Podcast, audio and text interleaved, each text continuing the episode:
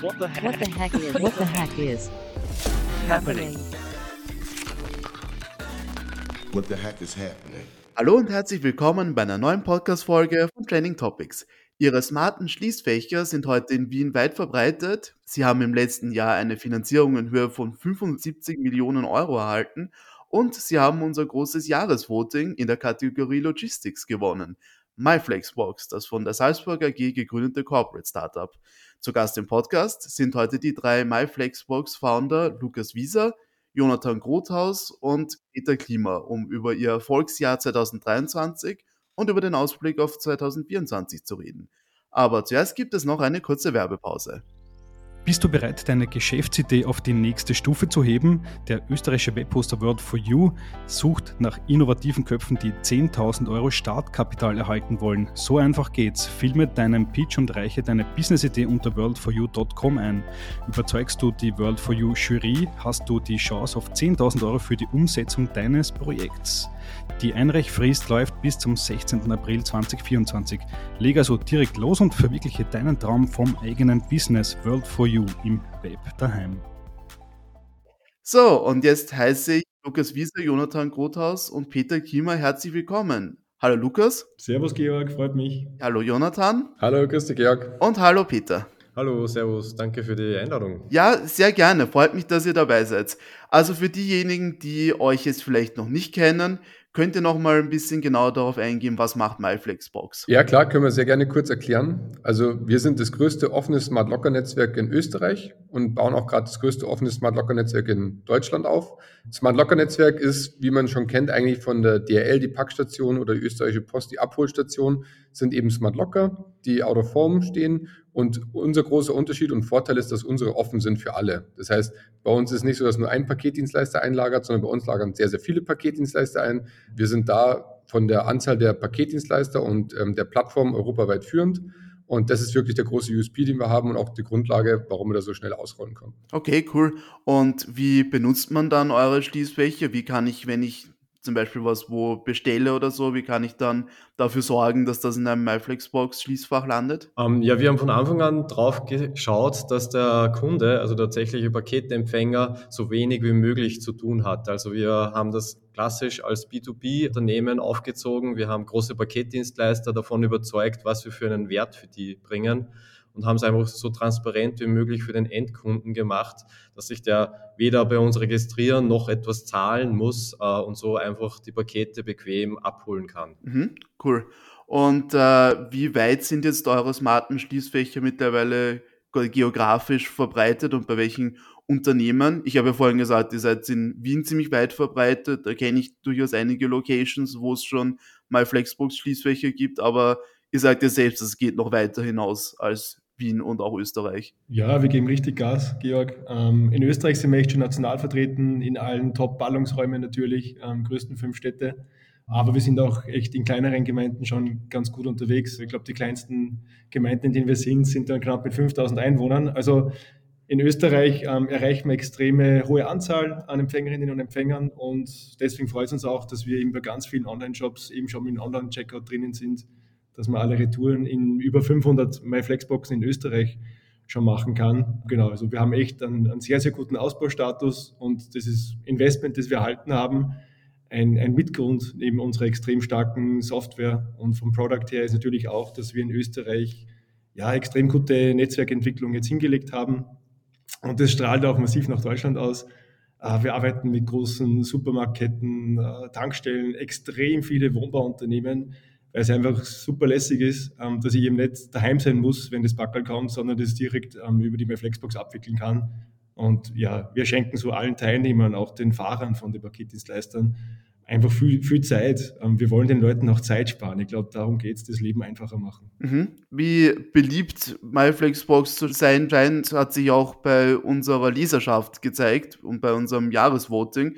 Da hatten wir ja eben die Kategorie Logistics und die habt ihr auch für euch entschieden. Herzlichen Glückwunsch dafür. War das eine Überraschung für euch? Weil ihr habt ja, wie ich gesagt habe, 2023 war durchaus ein beeindruckendes Jahr für euch. Ich würde sagen, das war euer bestes Jahr. War eine super schwierige Frage. Ähm, wir, wir versuchen jedes Jahr unser bestes Jahr zu machen. Äh, rein aus der Entwicklungssicht war 23 extrem wichtig für uns. Also wir sind, ähm, ich glaube, von knapp 16, 17 Leute auf über 70 Leute gewachsen, haben den Market Entry in Deutschland geschafft, was für uns extrem wichtig war. Da sind wir schon ein Stück weit stolz drauf, ähm, weil ja, sind einige auch schon gescheitert. Ähm, das ist ein kleiner Selbstläufer. Da sind wir stolz drauf. Wir haben uns den Sieg gewünscht und haben das dann auch dementsprechend gefeiert. Also wir wertschätzen das extrem, vor allem weil es auch ein Publikumspreis ist und ja, wir sind einfach extrem happy ähm, über die Entwicklung und, und dankbar, dass uns so viele Leute einfach ja, unterstützt haben und offensichtlich auch es sinnvoll finden, was wir machen, weil darum geht es ja schlussendlich. Mhm. Logistics war ja eine ziemlich prominent besetzte Kategorie bei uns. Also da hatten wir da die Konkurrenten wie Starbucks, Bird oder Metaloop. Also durchaus beeindruckend, dass ihr euch gegen die alle durchgesetzt habt. Wie habt ihr euch da durchsetzen können? Was war so besonders an eurem letzten Jahr? Ja, ich meine, ich glaube, dass unser Erfolg nicht nur alleine durch, durch das letzte Jahr äh, quasi begründet ist, sondern wirklich, dass wir von Anfang an extrem viel vertestet haben und wirklich kundenorientiert eine Lösung gesucht haben für diese ineffiziente letzte Meile. Und da wissen wir durchs, durchs Testing, dass wir ein Produkt gebaut haben, was einfach irrsinnig gut skaliert, was Menschen hilft, einfach Zeit zu sparen, CO2, also Wege zu reduzieren und dadurch CO2 zu sparen, was einfach das Leben etwas leichter machen lässt. Und äh, da wissen wir, ja, da haben wir gute Karten, wir können toll skalieren mit diesem neutralen Netzwerkgedanken. Bei uns steht ganz klar im Vordergrund Inklusivität und auch äh, natürlich auch die Transparenz, also dass wir sagen, hey, wir sind ein offener Player. Wir ziehen das auch natürlich bis ins Team rein. Also diese, diese Wertschätzung, dieser Respekt geg äh, gegenüber Partner haben wir natürlich auch im Team. Das ist uns extrem wichtig, weil das Team ist das A und O, ob man schlussendlich als, als Unternehmen erfolgreich sein kann oder nicht. Mhm. Wie ist denn eigentlich so eure Unternehmensstruktur aufgebaut? Ich habe ja vorhin erwähnt, ihr seid ein Corporate Startup, ihr seid von der einer Ausgründung von der Salzburg AG. Wie sieht das bei euch aus? Ist das sehr, ist das trotzdem sehr klassisch Startup-mäßig oder sind da die, die Strukturen ein bisschen anders verteilt? Ja, ähm, spannende Frage, weil genau, Corporate Startup ist ja ein Feld, was, was weit gefächert ist und da geht es von vorn bis. Wir haben da mit der Salzburger AG wirklich einen großen Player im Hintergrund, im Hintergrund, der einfach auch da wirklich geschaut hat, dass sie es wirklich gut entwickeln können, hat uns sehr, sehr viel Vertrauen von Anfang an geschenkt auch ähm, mit Leonhard Schitter als, als CEO damals. Das war wirklich extrem wichtig für unsere Entwicklung. Wir haben aber dann auch schon die, den Spin-out aus der Salzburg AG vor zwei Jahren gemacht und auch wirklich alle Systeme und alles gänzlich abgekoppelt. Also wir sind komplett entkoppelt von der Salzburg AG und haben es wirklich selbstständig auf die Beine gestellt, dass es als eigenes Corporate oder als eigenes Startup funktionieren kann. Und das war eben auch die Grundlage dafür, dass wir dann eben das Investment sichern konnten. Und genau, jetzt ist Salzburger G natürlich ein wichtiger Stakeholder bei uns und ähm, sehr, sehr wichtig auch für, für Know-how und einfach auch von der Heritage her. Aber wir eben jetzt ähm, wirklich komplett eigenständig agieren und das komplett auf, als eigenständiges Startup aufgebaut ist und wir alles in der Hand haben. Okay, cool. Und äh, ihr seid ja jetzt eben auch eben gut finanziert worden. Ihr habt eben, wie ich vorhin erwähnt habe, im letzten Jahr eine Finanzierung von satten 75 Millionen Euro auf die Beine gestellt. Was habt ihr denn seither mit diesem frischen Kapital gemacht? Habt ihr alles schon davon bekommen sozusagen? Das ist ja oft eine komplizierte Sache, vor allem bei so hohen Beträgen dann wirklich das äh, Kapital dann in der Hand zu haben. Mhm. Ja, ähm, also wir hoffen, dass wir damit wirklich nur sinnvolle Sachen gemacht haben. Also ähm, für uns, warum wir das auch gemacht haben, war einfach, ähm, wie der Luca schon gesagt hat, also mit dem Einstieg nach Deutschland, das war einfach ganz, ganz wichtig für uns. Und hinter diesen 75 Millionen steht halt auch ganz viel das Thema Vertrauen. Also uns war es einfach wichtig, allen unseren Partnern zu zeigen, hey, wir sind auch da, um zu bleiben und wir bauen langfristig eine nachhaltige Infrastruktur auf. Und dafür ist es einfach ganz, ganz wichtig, auch äh, so ein Investment der Höhe zu sichern. Genau, und das äh, haben wir damit geschafft, auch diesen, diesen Trust herzustellen, den wir in Österreich schon entwickelt haben, dass das auch nach Deutschland übergeht. Und ja, hauptsächlich, also nachdem wir die Infrastruktur eben bauen mit dem Smart Locker, Netzwerk, geht ja der größte Teil von dem äh, Kapital wirklich in die Assets rein.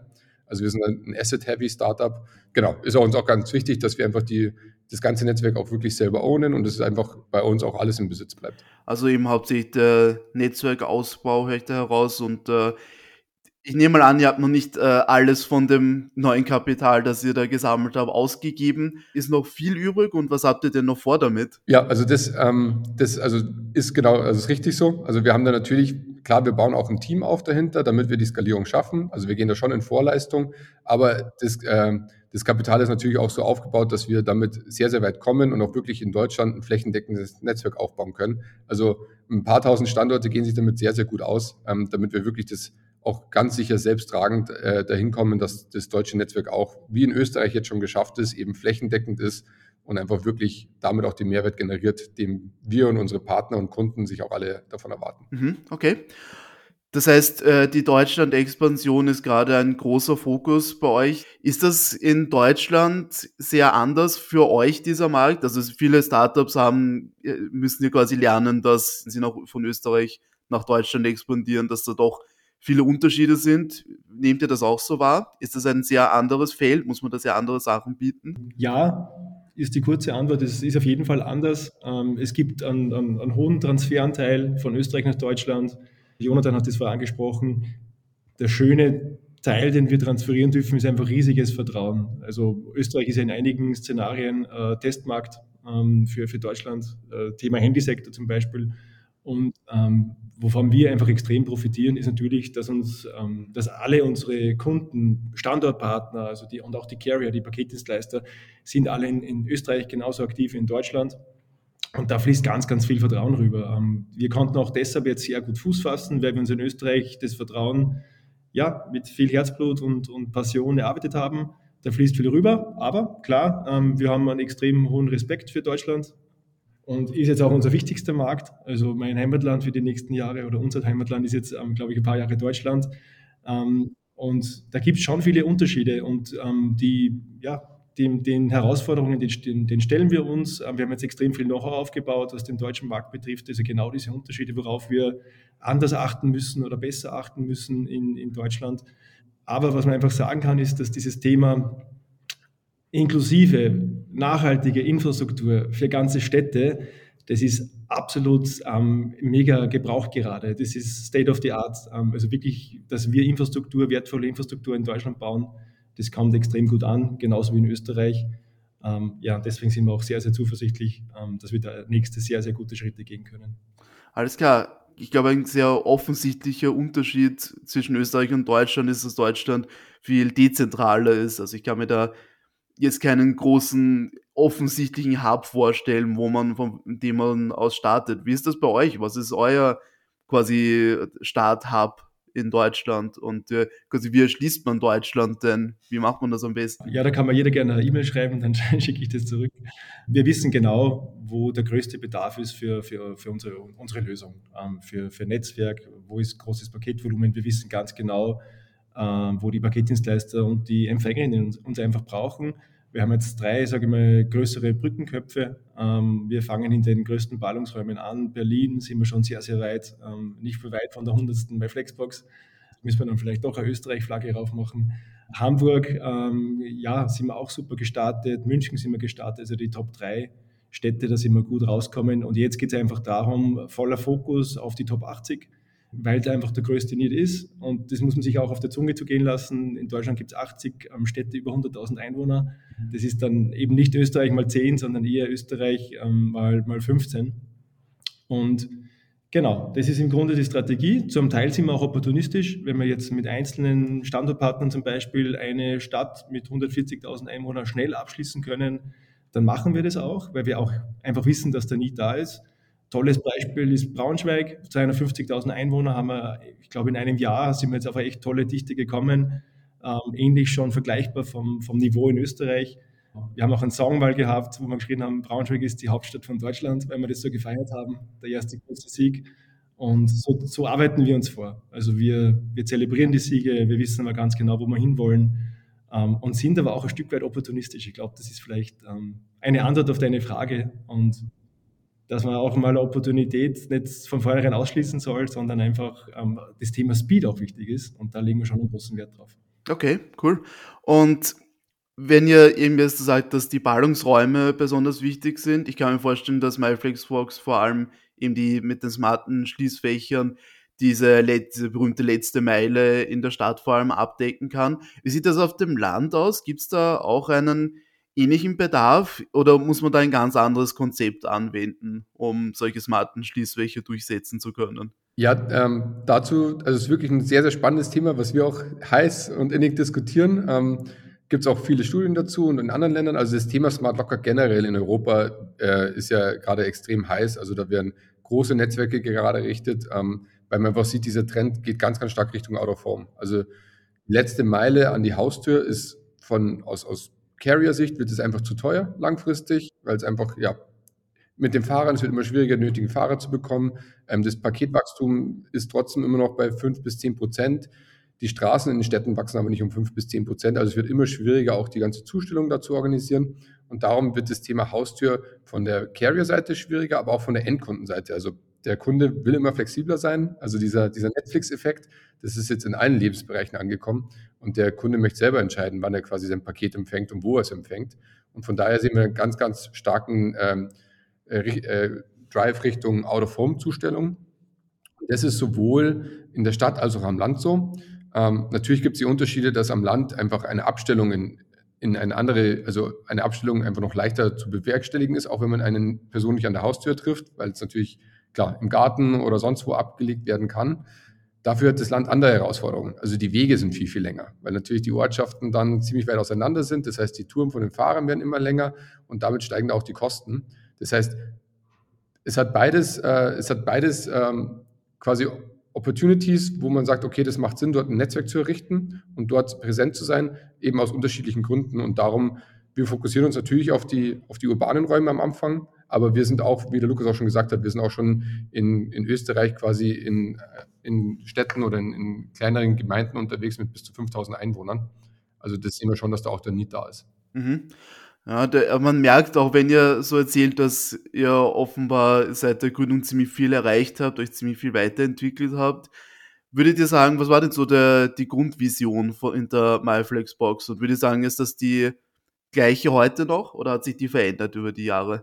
Ja, wir schauen natürlich äh, alle möglichen Trends immer an äh, und aber was man fix sagen kann, ist einfach, dass, unser, dass unsere Grundwerte die gleichen sind. Also wir haben dieses Netzwerk gebaut mit der Inklusivität als, als, als Hauptadjektiv, würde ich jetzt einmal sagen, äh, wo man wirklich weiß, jeder, jeder Partner ist bei uns willkommen. Äh, wir wollen auch zum Beispiel nicht gleiche Fehler wie bei der die wie bei der Elektromobilität passiert sind, dass jeder sein eigenes System baut, dass nichts kompatibel ist, jeder, jeder macht so seine eigene Suppe. Das wollten wir von Grund auf ausschließen.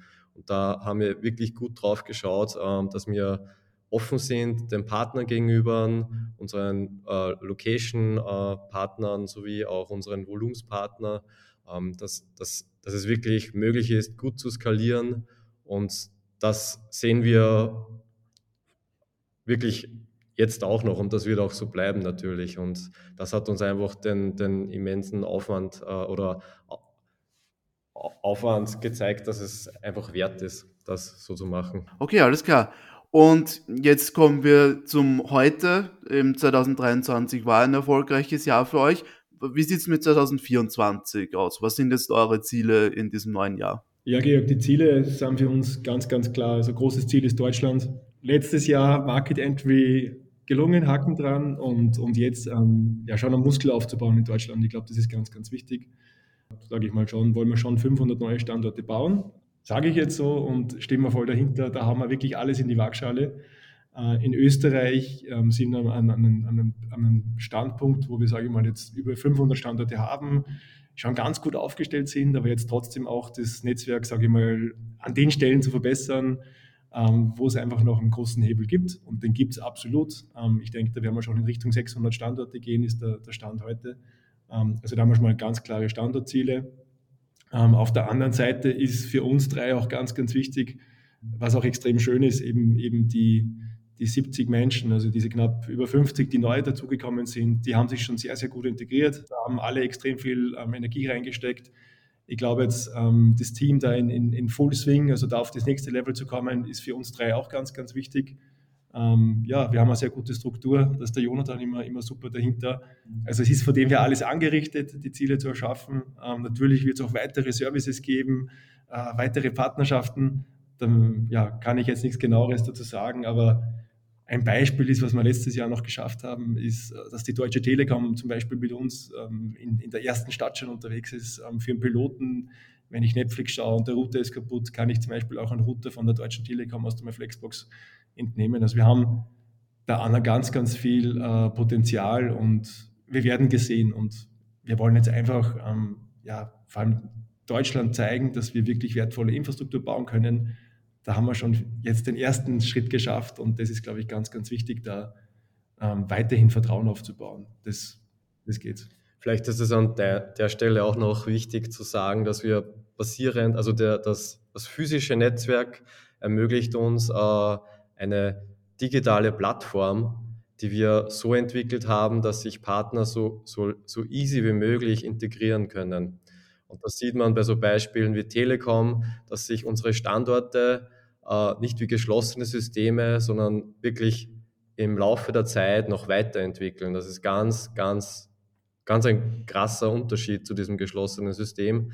Da kann man fast so einen Vergleich wagen, dass man sagt, ja, hey, wir wir haben das Netzwerk, wir haben eine Plattform, wir sind quasi wie ein App Store, wo wir einfach Übergaben in jede mögliche Richtung erlauben. Also das muss kein, muss nicht unbedingt ein Postpaket sein, das kann auch für regionalen Handel auch ganz wichtig, unterstützend, äh, einfach ein Warentransfer sein in alle Richtungen, ob das vom Händler zum Endkunden geht oder vom Endkunden zum Händler und auch wieder zurück für Retouren oder Reparaturen. Also da ist wirklich alles offen und das wollen wir einfach supporten. Da sind wir die Enabler. Okay, sehr cool. Und wenn wir ein bisschen weiter in die Zukunft blicken, ihr werdet ja wahrscheinlich auf Dauer nicht nur bei Deutschland Halt machen und werdet noch weitere Märkte erschließen. Wenn ihr an das denkt, was wäre denn äh, der Markt, den ihr am liebsten als nächstes nach Deutschland erschließen würdet?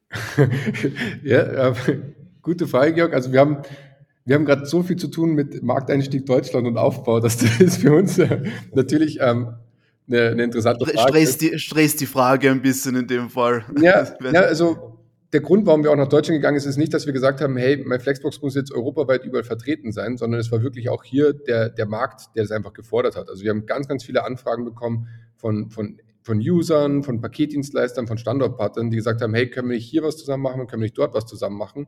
Und so sind wir eigentlich erst gestartet, dass wir gesagt haben, hey, wir können da noch weitergehen.